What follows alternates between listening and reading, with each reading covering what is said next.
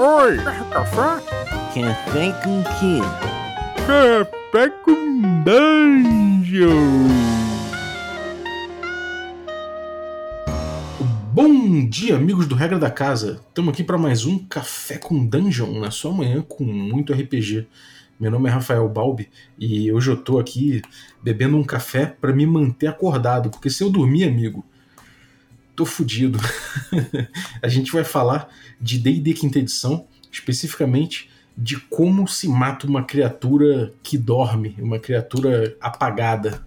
E para falar disso, eu vou, eu tô aqui com o Thiago Lefundes, que tem um, um canal excelente no YouTube e nesse canal ele comentou exatamente as regras por trás desse procedimento e como acontece isso no D&D quinta edição.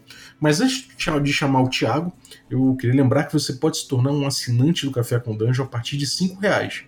Com cinco reais você já participa do nosso grupo de Telegram, que tem muita gente interessada em RPG, que curte diferentes tipos de RPG e debater RPG com paixão. Tem também, você participa também de sorteio dos nossos parceiros e ainda recebe conteúdo extra. Então picpay.me barra café com dungeon, torne-se um assinante. É isso aí, bem-vindo, Thiago, bom dia. Salve, Balbi. Bom dia, muito obrigado pelo convite, primeiramente. Tamo junto. O que, que você tá bebendo hoje, cara? Eu tô com um café chocolatado, né? Eu boto um pouquinho de chocolatado porque o meu gosto do amargo eu gosto mais docinho. Gourmet aí.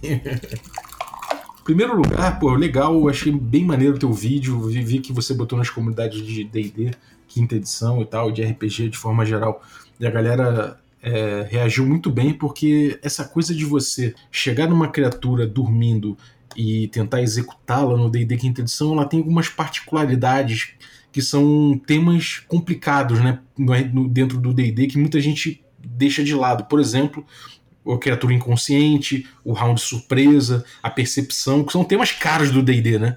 Da quinta edição. Fala aí. É, são termos mecânicos importantíssimos, condições de Dungeons and Dragons e que implicam em, em efeitos específicos, mecânicos, tudo bem certinho, tudo bem detalhado. Como é o molde da quinta edição, né? Que tem tudo muito literal. As coisas da quinta edição costumam ser feitas o que está escrito, bem detalhadinho mesmo. Mas essa, essa eu acho que é uma engraçada, é uma, é uma é um, essa que a gente vai conversar hoje, de atacar criaturas adormecidas, eu acho que, que é um efeito colateral da quinta edição curioso. Colateral, acho engraçado essa. É, porque é um efeito colateral por quê? Porque a proposta da quinta edição, né, comparado com principalmente a terceira, 3.x, é né, simplificação das regras. Então eles focaram muito naquele negócio de diminuir a quantidade de regras. E essa acabou por ter menos regras e não ter uma regra específica de atacar a criatura dormindo, você acaba utilizando um pouquinho de regras em vários lugares diferentes. E esse ponto acabou ficando um pouquinho complexo. Então acho que é, um efeito colateral. eu acho engraçado também, porque é, é, essa coisa do colateral, porque você tocou num ponto eu acho que é muito importante. A quinta edição, por mais que as notas de design da quinta edição, os autores comentem e tal, que ela é, ela tem essa coisa de usar um pouco a regra como ferramenta, né? Ou seja, você pode ali brincar um pouco, você pode é, ela, ela, na teoria te dá uma flexibilidade para mexer. Ao mesmo tempo, nesses casos, a gente vê que se a gente começa a mexer muito, a coisa começa a ficar um pouco complicada, ela sai do registro, ela sai um pouco do prumo, né? Então é um momento que é importante, talvez, a gente manter um pouco essas regras, esse procedimento, porque senão você começa a desamarrar um pouco essa estrutura, né? Pelo menos é assim que eu sinto. Como é que você sente isso? Eu super concordo, inclusive tem uma citação de Picasso que eu gosto muito de, de, de citar quando eu vejo alguns argumentos por aí eu já até explico melhor. A citação primeiro é a seguinte: aprenda as regras como um mestre para poder quebrá-las como um artista. A quinta edição até é, é, muito, ela é tão, tão fechadinha ali no que eles fizeram que quando você altera alguma coisa às vezes dá ruim. A minha experiência é essa é, tá alinhada com a tua. Cheguei a mexer muita coisa quando comecei a jogar a quinta edição, testei regras das edições anteriores, fui dando aquelas mexidas, mas eu fui percebendo que quando eu deixo mais de acordo com os livros, o jogo flui melhor. Aí eu passei a seguir melhor mais os livros, fiquei mais. Eu era mais, né, ah, é diversão e tal, e com o tempo eu fui ficando mais. Vamos ver como é que a regra faz, que eu acho que vai fluir melhor. É, buscar diversão, costumo falar que é quase, quase buscar ali um, um, um coelho branco na, na palma da mão do Buda. Você vai ficar correndo eternamente, nunca vai chegar no coelho branco, eternamente correndo na palma da mão do Buda. Porque se você tratar de, de, de levar o sistema e levar as coisas e entender como é que se joga aquilo, você vai acabar chegando na diversão. Mas se você ficar buscando a diversão ativamente, você acaba fazendo lambança, né?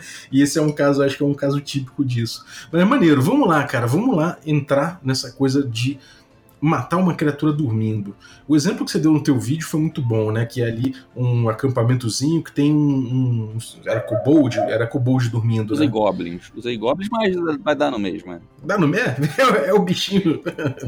e tinha os goblins dormindo e tinha uma, uma, uma rogue, né? Tentando se aproximar para degolar eles, né?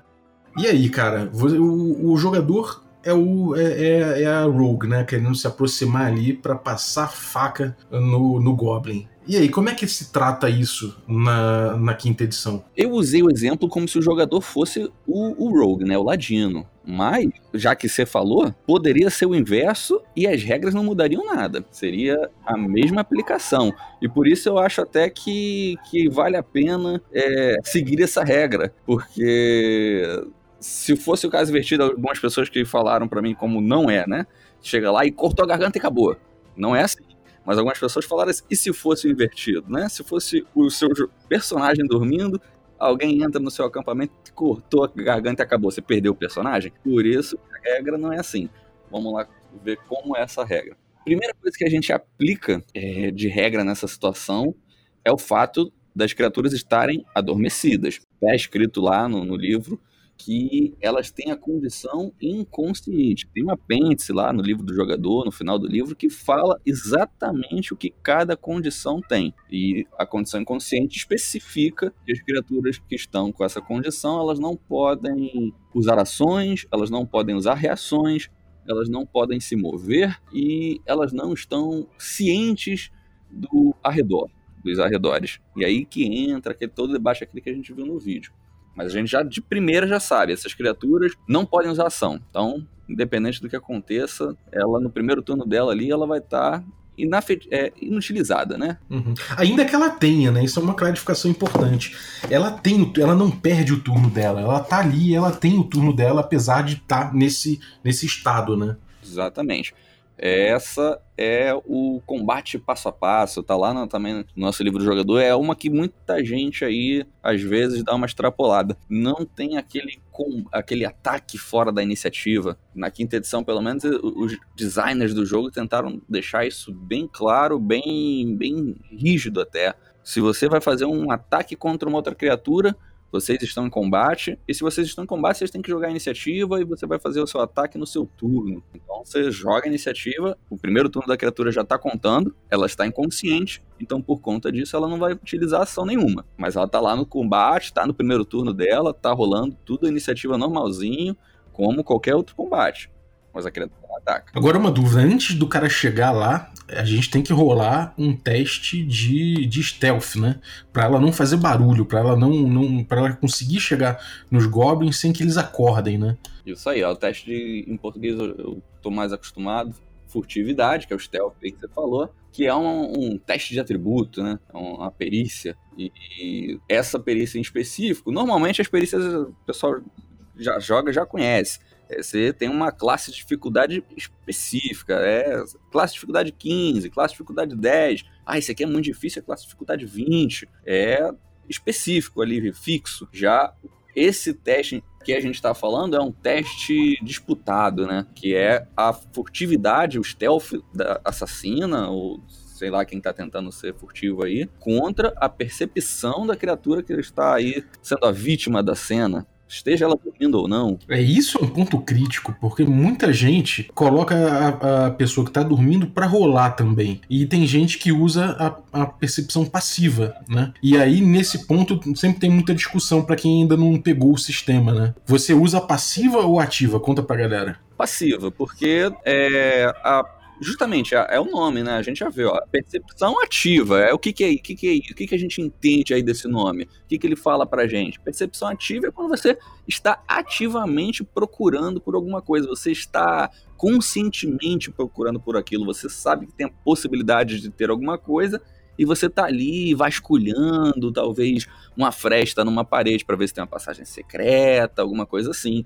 É, e normalmente isso tem a ver com. Não, desculpa, mas rapidamente, isso normalmente tem a ver com você declarar essa ação, né? De que você vai procurar. Declarar, exatamente. Perfeita palavra, declarar. Tinha me escapado essa. Essa aí matou a charada. Você declarou que você está procurando. E nesse caso você não declarou. Você até, até, aquele jogador esperto que pode falar, eu vou ficar a noite inteira procurando. Mas a, o personagem ali no, no, no, no momento, ele dá, tá passando numa noite no acampamento, numa entre várias noites, ele tá, sabe, já três horas ali sentado na mesma posição na hora do turno da vigília dele, ele dá aquela relaxada, ou então tá dormindo, e aí tem a percepção passiva. É aquele lance de eu não estava procurando nada, mas eu percebi um vulto passando. Ou então eu ouvi alguma coisa, ou então até você pode trabalhar aí a narrativa, você viu os pássaros voando, isso te chamou a atenção, sabe? Aquela cena de filme que os pássaros voam quando tá chegando um inimigo. O cara percebeu. Então você pode trabalhar aí de, de, de sabe, de várias formas essa percepção passiva, mas o, o, o, pro mecânico é, o cara não estava declarando que estava procurando, mas ele ainda tem a chance de ver, que é o caso da criatura adormecida. Ela não estava procurando, mas ela tem a chance aí de ser acordada com o barulho, né? Percebeu aquela cena também de filme que o cara tá dormindo tá chegando assassino, mas o cara que tava dormindo é o protagonista. Ele já acorda botando a faca mais rápido ainda na garganta do assassino.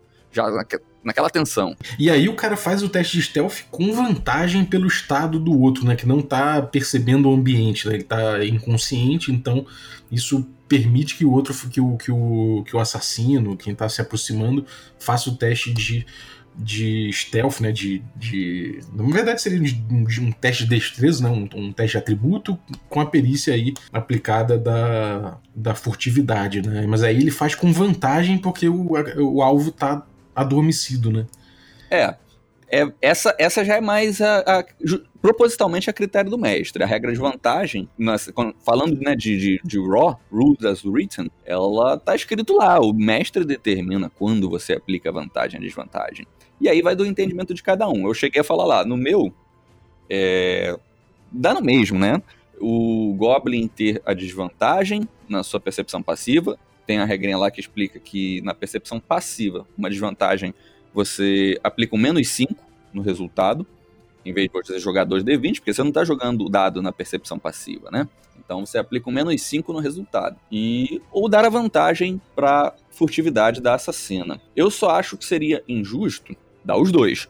Que aí você vai estar tá dando vantagem, é, duas vantagens praticamente, né? A mesma coisa na prática. Aí eu acho que você, você escolhe um ou outro. Os dois ficaria pesado. Agora, por outro lado, se o ambiente, por exemplo, tiver cheio de folhas secas, né? Então você pode falar, cara, isso aqui anula a tua vantagem, porque o terreno é extremamente difícil. E se você não der um jeito de evitar as folhas secas, eu vou aplicar aqui uma desvantagem que vai anular a tua vantagem, né? Super justo. Cada situação aí o mestre tem que avaliar qual que são todas as condições do terreno e tudo mais e julgar. Em compensação, o, as folhas secas está num dia de chuva e ele não ouviu. Aí, cada, cada cena a gente vai brincando aí com as possibilidades. Aí, beleza, o cara fez lá a percepção passiva, quer dizer, fez, fez a, a, o teste de, de furtividade, superou a percepção passiva do Goblin e conseguiu chegar ali no acampamento. Tá vendo aquelas duas figurinhas ali, deitadinhas ali, com o pescocinho, roncando. E aí? E aí, né? Cortou a garganta e acabou? Faz o ataque? Como é que faz? Acerta automático? Essa a charada tá, é, esse mistério está explicado também na condição inconsciente lá no nosso apêndice que fala tudo que, que uma criatura tem quando ela está sofrendo essa condição. Tá lá dito que uma criatura inconsciente, quem estiver atacando uma criatura que tem a condição inconsciente, faz os ataques com vantagem. Ponto. Então, chegou do lado lá do, do, do Goblin, você vai sim ter que fazer a sua jogada de ataque, mas você faz com vantagem. Errou, acertou, aí a gente vai desenrolar conforme a cena. Mas se acertar, tá escrito que também lá é regrinha, né? Se você quiser brincar de outra forma, é propositalmente é a sua escolha, mas na regra tá lá dito que o ataque é um acerto crítico automático. Então, pode ter tirado 20 ou não, você tem um dano crítico aí contra a criatura que está inconsciente. Aí entram as várias possibilidades. Ela pode morrer, pode não morrer. E aí a gente vai brincando com a narrativa. E aí, no caso, então, você vai lá, joga a sua iniciativa, a criatura joga a iniciativa também. Se você consegue fazer um ataque que mata ela, ela morreu sem ter reação ainda, porque, não, porque, no, porque ela estava inconsciente, né? E, e, isso impediu que ela fizesse alguma coisa no, no, na rodada dela, na vez dela. Mas se ela sobrevive, aí ela age quando a iniciativa dela bater, né? No round seguinte. Porque desde o ataque, do primeiro ataque da assassina, já estava na iniciativa. Já estava lá na iniciativa. Ela foi cortar, bum, rolou a iniciativa. O tempo é, é, declarou a ação hostil, né? De, de, o ataque. O tempo meio que congela ali naquela, naquela ação ali da, dela puxando a arma. Você joga a iniciativa. Nesse caso aí, não vai ter ninguém para diante, porque o, o Goblin não percebeu a assassina, mas mesmo que ele tire o turno antes, ele já jogou lá o primeiro turno dele, a assassina ataca, aí agora é o turno do Goblin. Se ele não tiver morrido, ele tem a chance de agir. E aí, nesse caso, né, cara, é aquela parada. O, o dado vai dizer muito se a criatura vai morrer ou não, né? Porque se o cara tirar um, um, um ali, depois joga, joga o dado do crítico, ele tira um também, foi pouco dano, cara. A criatura consegue escapar e aí tem decorrências disso. Isso é plenamente plausível dentro da ficção, né? É, mas é possível também que a criatura morra. Se você chega lá e no seu ataque você tira os dados máximos ali no dano, você consegue executar a criatura também, desde que ela seja frágil. Se for já um, uma, uma criatura mais parruda, uma criatura que tem mais HP e tudo mais, ou que tenha mais hit point, né, mais vida, aí você não vai conseguir provavelmente executar ela numa só, né? Então, esse tipo de coisa é, é, é plausível dentro da, da, ficção que o D&D propõe, né? O, o, cara pode falar, pô, mas aí fica impossível você executar uma, uma criatura. Cara, se a criatura for parruda, sim, porque eu acho que faz parte da ficção, né? É, eu acho que se justifica. Criaturas que, como goblins, kobolds, que plebeus, né, que são mais ordinários, eles têm plena chance de morrer nesse ataque crítico. Mas uma criatura mais cascuda, que ela é mais experiente, é aquela cena de filme. Você tá atacando o cara experiente, você tá chegando lá, ele tá preparado, ele já viu vários combates, já viu várias tentativas de assassinato, já teve, tem a sua experiência. Então esse cara tá preparado, ele, tá, ele dorme já, sabe? O cara tá dormindo num mundo que tem dragão que pode chegar a qualquer momento. Ele está super antenado. Ele a qualquer qualquer movimento, qualquer coisa, ele já acordou e, e, e saiu rolando. Você deu uma, no, no teu vídeo uma descrição muito boa, que meio que é a narrativa justificando, né, aquela, é toda essa interação mecânica que aconteceu até ali, até a, a, a nossa assassina do exemplo tentar executar o Goblin e o Goblin escapar, né? Você deu, você deu uma narrativa ali para justificar isso. Conta pra galera essa narrativa para ver se a galera visualiza como essa, é, esse produto narrativo veio vem, é, vem trazendo esse, toda essa, é, essa herança mecânica aí. Essa até deu polêmica, então vou explicar passo a passo, para se você que está ouvindo agora e não viu o vídeo ainda, conseguir acompanhar tudo. O que, que eu cheguei à conclusão, já jogando a quinta edição há alguns anos? Que algumas coisas, se você tentar aplicar a lógica nua e crua em cima da regra não vai fazer sentido, como é o caso, por exemplo, da sua jogada de ataque contra um Goblin adormecido, você tem o seu crítico, você joga dois dados da sua arma de ataque e tirou dois uns. E a criatura não morreu. Aí, se você parar para usar a lógica dentro da caixinha, poxa, você cortou a garganta da criatura e ela continua viva? Como que pode? Então, acabei pensando aí com o tempo, soluções melhores, e cheguei à conclusão que você consegue usar a sua narrativa para justificar isso, dobrando um pouquinho as regras na narrativa. A regra continua sendo aplicada da forma como ela é, mas na narrativa a gente diz que foi um pouquinho diferente. Qual é o exemplo do vídeo? No exemplo do vídeo, a assassina passa na furtividade, o Goblin não escutou ela, isso tudo nos, nas jogadas de dado. Ela passa na furtividade, o Goblin não escuta ela, e ela ataca o Goblin, acerta, só que ela tirou um dano muito baixo. O Goblin ficou com um de vida, muita sorte do Goblin. O que, que eu falo? O que, que, eu, que, que eu dou de dica para você? Justifique isso com a, com a sua narrativa. Você pode narrar que quando sua assassina estava se aproximando do Goblin adormecido. Ela estava a poucos passos de distância. E aí, quando ela está a dois passos de distância dessa criatura, ela pisa em um galho que ela não tinha percebido. Esse galho estala com o peso dela.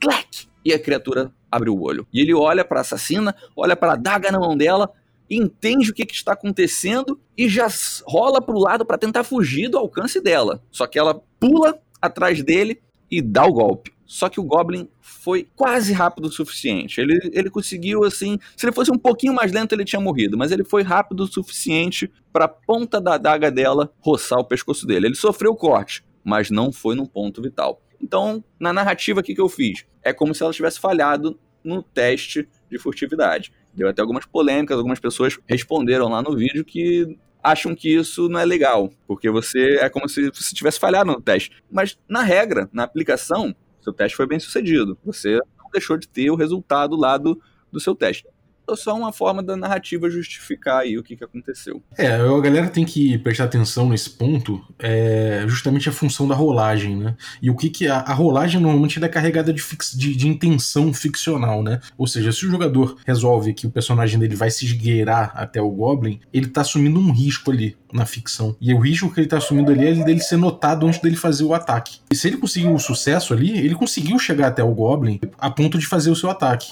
E aí, beleza, ele, ele faz o ataque e não consegue dano suficiente. Aí o Goblin escapa, né? Porque não, não morreu o suficiente, não morreu, e aí na descrição você deu essa torcidinha. Falou, ah, ele percebeu a tempo, né? E conseguiu escapar a tempo. Mas no, no fim das, das contas, o, o risco que foi assumido, ele foi, ele, ele foi respeitado, né? Então isso é o mais importante, né, nesse caso. Até porque, vias de regra, depois que o Goblin recebe o ataque, ele teria acordado de qualquer forma. É, a furtividade não estaria valendo mais de qualquer forma. Então, se essa furtividade na narrativa foi perdida antes do ataque ou depois do ataque, na narrativa, para as regras não muda nada. Você ainda fez o seu ataque com a vantagem, você ainda fez tudo que condição de ter passado na furtividade é, te permitiu. Então, não mudou em nada, porque ele não estaria mais surpreso de qualquer forma quando chega o próximo turno dele. É, se o cara for cri-cri, pode falar que a, a Rogue foi lá, a ladra lá, assassina, sei lá, foi lá, passou a lâmina, e a lâmina não, não cortou muito bem, tava meio cega de repente, ou de repente tinha ali um. A pele dele tava meio enrugada ali, não deu para pegar o fio bem. E acontece, né, cara? Pode, perfeitamente. Eu, inclusive, escolhi essa opção de falar exatamente esse exemplo da, da, furtividade não ter funcionado quando ela funcionou, para mostrar para vocês que estão ouvindo que você pode sair um pouquinho da caixinha. Mas, se você conseguir pensar numa solução criativa para justificar de forma lógica a cena que está se desdobrando, aplicando as regras, perfeito, manda bala. Você pode falar que a lâmina estava cega. Você pode falar que você nunca tinha visto um Goblin antes e não sabia que pele de Goblin era tão dura. Ou aquele cara específico, né? Aquele cara era casca grossa. É, pode ser.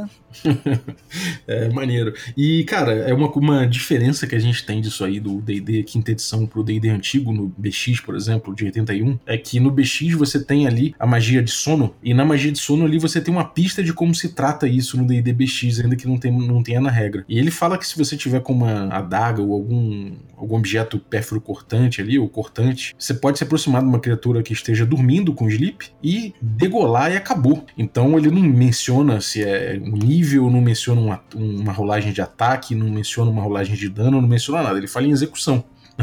então, no DD básico de 81, tudo indica, ou pelo menos que, que, há a possibilidade de você fazer uma execução simplesmente quando você chega até uma criatura que está dormindo, né? E aí você não tem essa possibilidade granular do dano de, da criatura tomar o dano e escapar, né? A não ser que haja algum elemento ali que adicione essa possibilidade dentro da narrativa. E aí uma coisa curiosa é que no, no old school e, e no D&D antigo dá para interpretar dessa forma porque o, o foco da rolagem é sempre o risco, né? É, se a gente for interpretado do jeito aí que a gente, que a gente, que a gente tem interpretado pro Caves and Hexes né, no nosso sistema, que é um retroclone. Então, você chega lá, se você vai degolar a criatura, mas você não vê nenhum risco naquela cena, naquele, naquela, naquele desafio de degolar aquela criatura, aí você não tem por que pedir para rolar. E nesse ponto você pode ser um mago ultra poderoso que ali você vai ser executado ainda assim, né? Então dá, dá o tom da ficção mais pé no chão, né? No sentido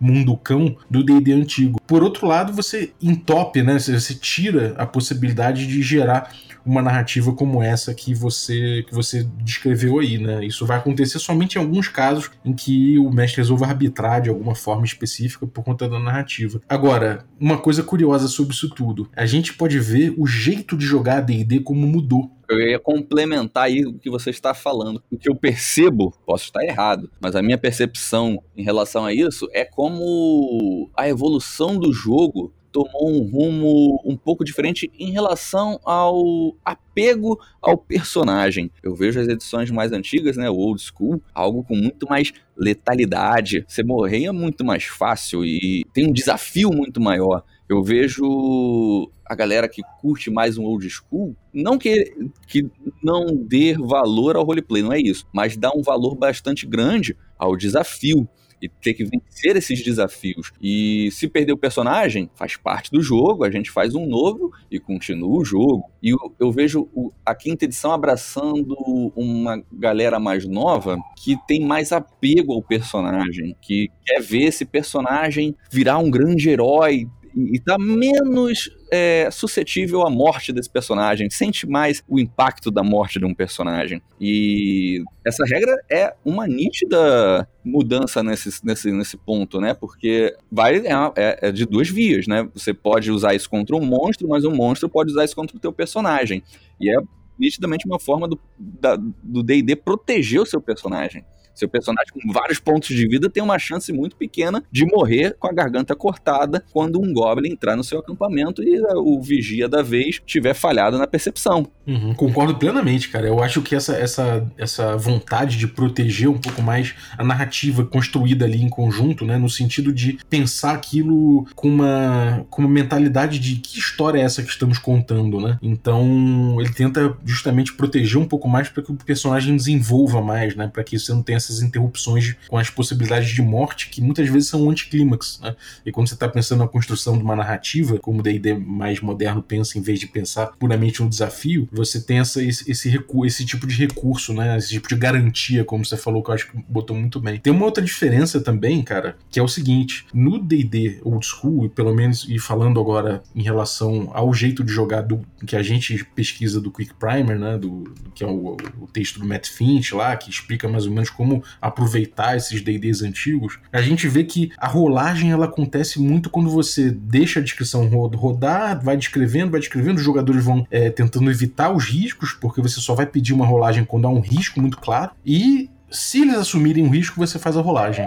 E o que acontece? Quando ele assumiu o risco, a narrativa já foi feita. Ele só assumiu o risco e aí aquele dado vai dizer se o risco que ele, que ele assumiu aconteceu ou não. Se ele saiu ileso ou se o risco que ele, que ele assumiu aconteceu e ele se deu mal. E aí você já sabe mais ou menos o que vai acontecer. E isso acaba botando, acaba invertendo a ordem em relação a essa ordem de acontecimentos que você botou né, no D&D quinta e que é, eu acho que é, é a forma de se jogar o D&D quinta. Você primeiro cumpre o que o sistema está pedindo, o que a mecânica está propondo, né? Você vai cumprir todas essas etapas, todo esse proceder né, que o que D&D Quinta pede, e aí depois você traz a narrativa justificando o que aconteceu, explicando né, na, na ficção o que aconteceu com aquela, com aquela interação mecânica. Já no Old School, no D&D antigo, primeiro você vinha, vinha a descrição, né, você vinha os jogadores descrevendo e tentando evitar os, os riscos, e caso eles assumissem um risco, vinha uma, uma mecânica normalmente adaptada ali, é,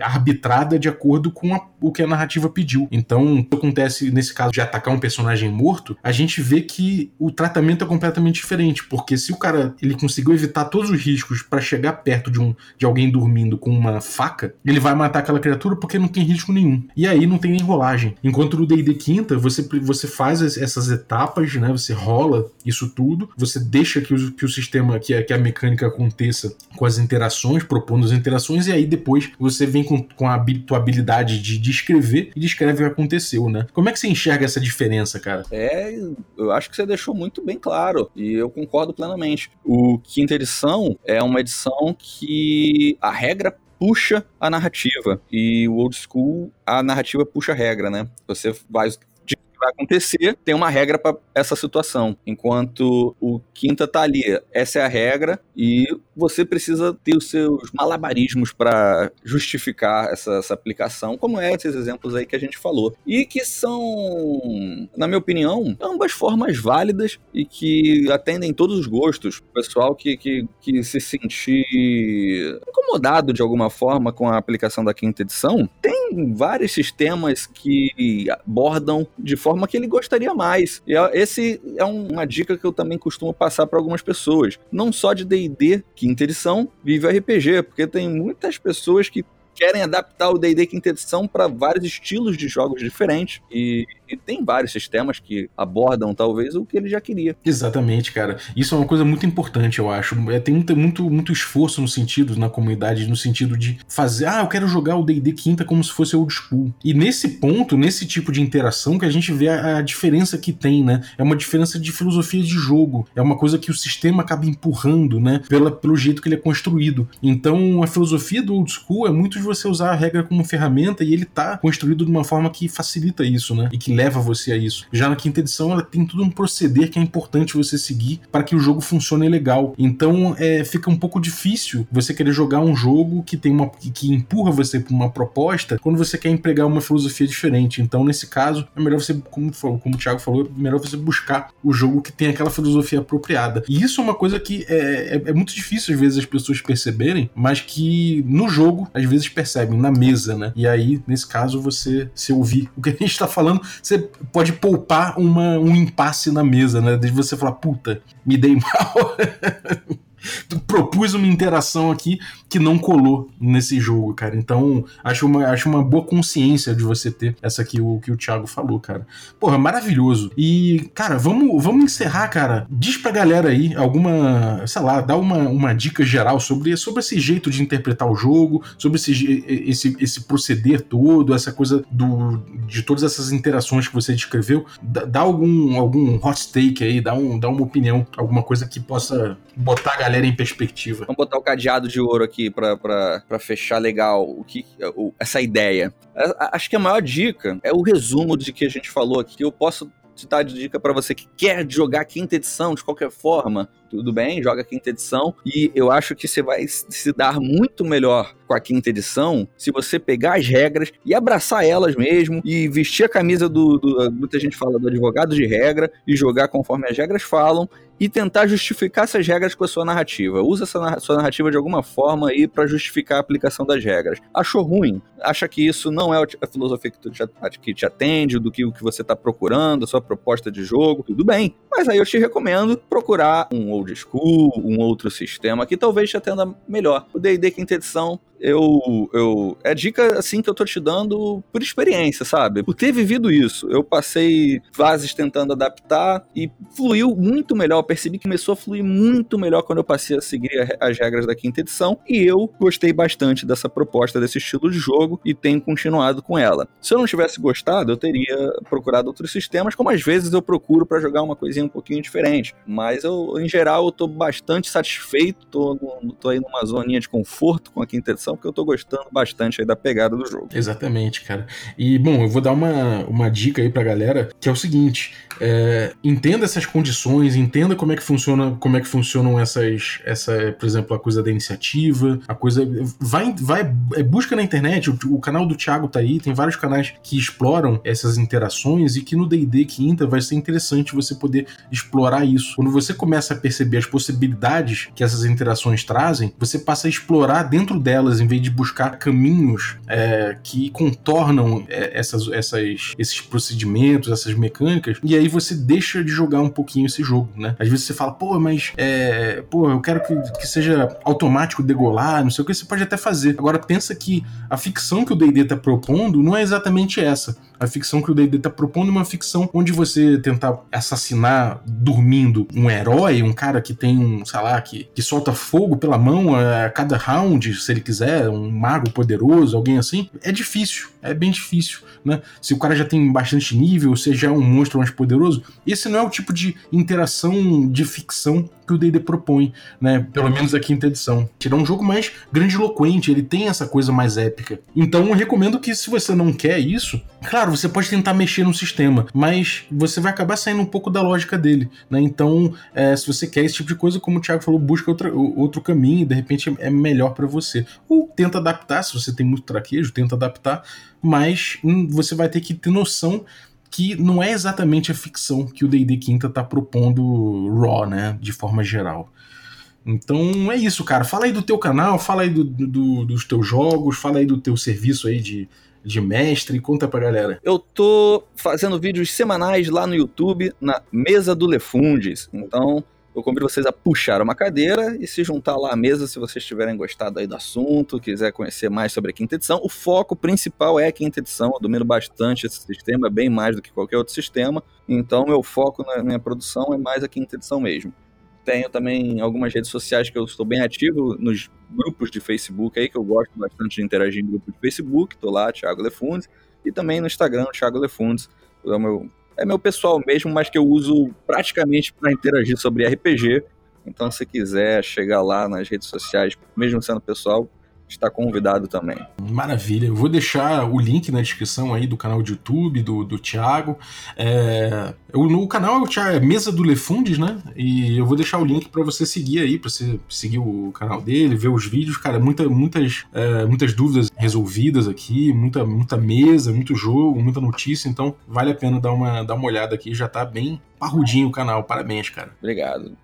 Meta é crescer um pouquinho mais esse ano. Perfeito, então vamos lá. É, e você, muito obrigado que quem ficou ouvindo a gente até agora, obrigado demais pela audiência é, e obrigado também a galera que torna possível essa aventura. Então vou agradecer aí os nossos assinantes, né, a galera que, que comparece lá no PicPay. É, valeu os nossos assinantes Café Expresso. É, e dentre eles eu vou citar aí a, a Tatiane Rapanchuk, muito obrigado. É, muito obrigado também aos nossos assinantes Café com Creme. E aí, dentre esses, eu vou agradecer aí o Rubem Gustavo. Muito obrigado, cara. E vou agradecer também os nossos assinantes Café Gourmet. Então, muito obrigado aí, o Gilvan, Gouveia, Ricardo Mate, Adriel Lucas, Bruno Cobb, Diego Sestito, Caio Messias, Rafa Cruz, Abílio Júnior, Denis Lima, Regalvão, Matheus Hamilton de Souza, Wax, Jean Paes, Franciola Araújo, o Mingo, o Vinícius Lourenço, Rafael Garotti, o, o Guilherme Nojosa, o Pedro Cocola, o Erasmo Barros, o Tito, a Renata Canivaroli, o Pedro Obliziner, a Pati Brito, o Denis Lima e o Rodrigo de Lima Gonzalez. Galera, muitíssimo obrigado, um abraço e até a próxima.